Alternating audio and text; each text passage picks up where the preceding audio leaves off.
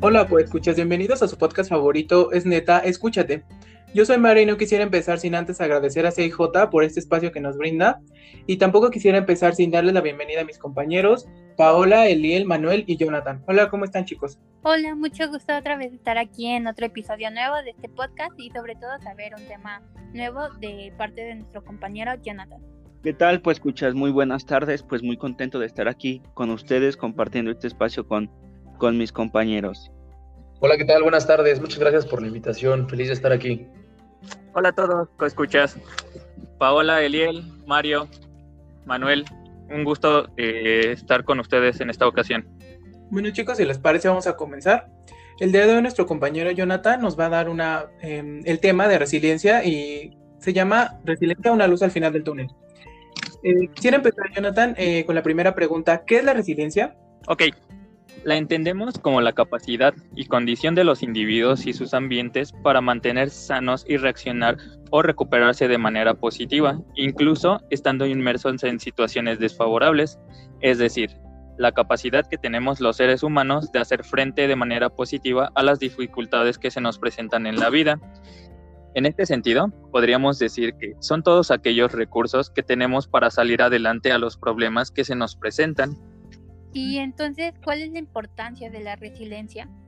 Ok, su importancia radica en ser un constructo macroconceptual que implica una relación múltiple de factores que actúan de diversas maneras y construyen el desarrollo del ser humano.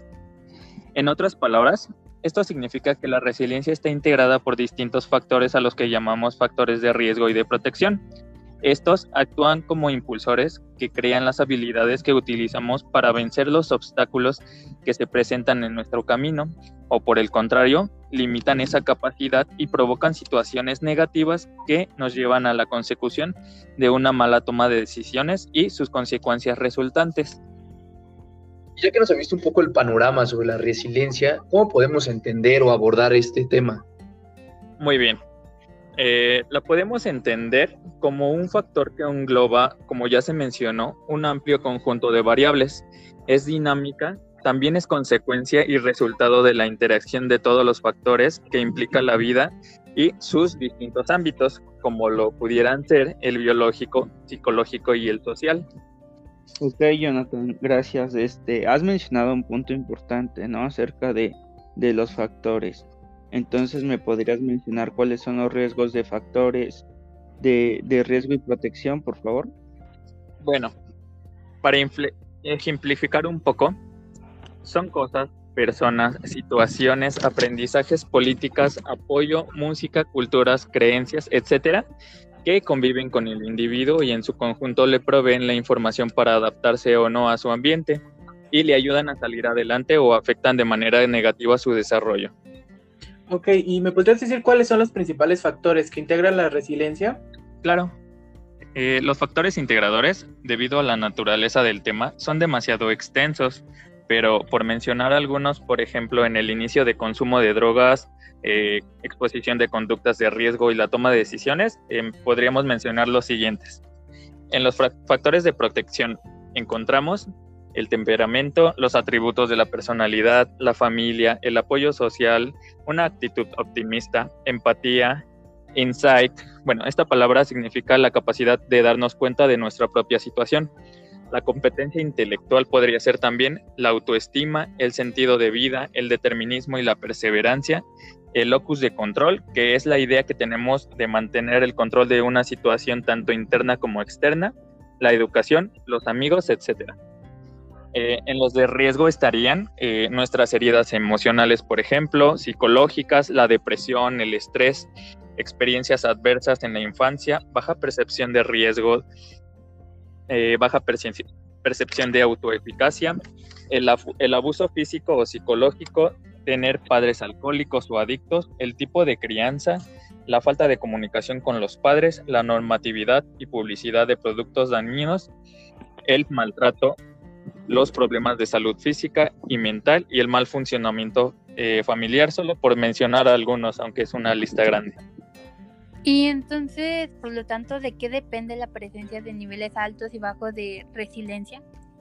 Ah, creo que depende de la dinámica y el contexto en el que se desarrolle la persona, de su toma de decisiones y su responsabilidad, que están determinados por la conciencia o su desconocimiento de la capacidad para cambiar su situación y por lo tanto mejorar su vida. Jonathan, los factores mencionados eh, siempre actúan como protección o riesgo respectivamente. Eh, un factor puede ser considerado una exposición al riesgo, una cualidad o un recurso, dependiendo de la naturaleza, así como del tiempo que se presenta y la fuerza con la que nos impacta en algunas situaciones. En un extremo puede ser un factor de riesgo, mientras que en el otro puede ser de protección. Muy bien, John. Este, ¿Existen tipos de resiliencia y, y cuáles son? Ok, eh, algunos investigadores, eh, esto es eh, respaldado en investigación, han identificado tres modelos de resiliencia, compensatorio, protector y desafiante. El modelo compensatorio es definido cuando un factor de protección actúa u opera en una dirección opuesta a un factor de riesgo, es decir, todo lo que contrarresta situaciones que nos vulneran en la vida actúa como defensa. El modelo protector es aquel en el que una cualidad modera los efectos de un riesgo sobre un resultado negativo.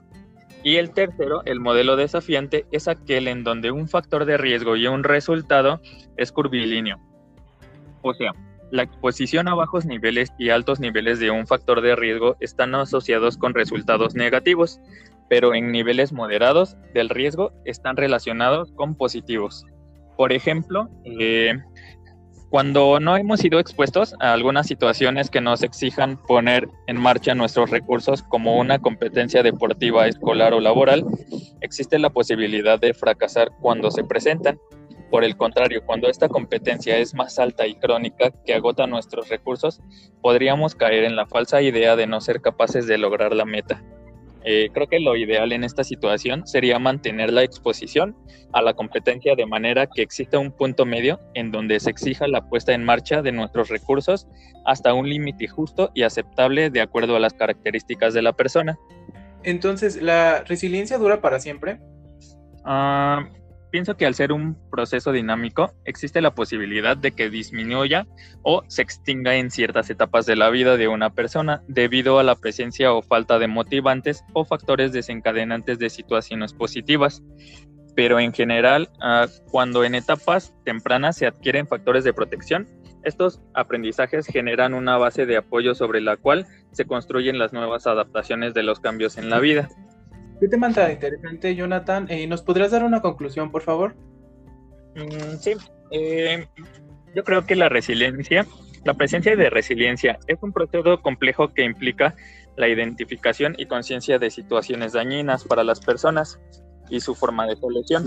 La necesidad de resiliencia en nuestros tiempos es de vital importancia y por eso eh, los dejaría con algunas acciones a realizar para motivar eh, el aumento de estos niveles de, este factor, eh, que podría ser identificar nuestros factores de riesgo, elaborar un plan de acción para contrarrestarlos, eh, potenciar o aumentar nuestro sentido de autoeficacia y autoestima, trabajar en nuestra capacidad de cambio y adaptación al tiempo y a las cosas, cambiar hábitos negativos, desarrollando habilidades sociales y emocionales, incrementar competencias sociales, brindar y recibir apoyo de otros y eliminar riesgos, políticas y ambientes dañinos que pudieran presentarse en nuestra vida. Muchas gracias, Jonathan. ¿Algunos de ustedes, chicos, quisiera agregar algo? Bueno, primero que nada, Jonathan eh, sabía pues que era la resiliencia y sobre todo que había factores muy importantes. Muchas gracias por darnos este tema y darnos a conocer la importancia de este. Este, gracias, John creo que tus puntos son muy claros y, y, yo me quedo que con que más allá de que solamente nos hayas comentado que, qué es, nos hayas dado unos puntos para, para combatir esta, creo que nos van a ser de gran satisfacción este personalmente. Gracias, Jan. Yo, eh, por mi parte, al igual que mi compañera Pau, no tenía idea de qué era la resiliencia. Ahora pienso que pues, es una capacidad básica para un sano desarrollo físico y mental de todas las personas. Y bueno, obviamente siempre tenemos obstáculos y situaciones estresantes en día a día. Y me dio mucho gusto que el tema eh, nos haga pensar en esto y tenerlo en mente constantemente para superar todas estas situaciones. Muchas gracias. Muchas gracias chicos por sus aportaciones y eso será todo por este episodio. Pues escuchas, nos vemos la siguiente.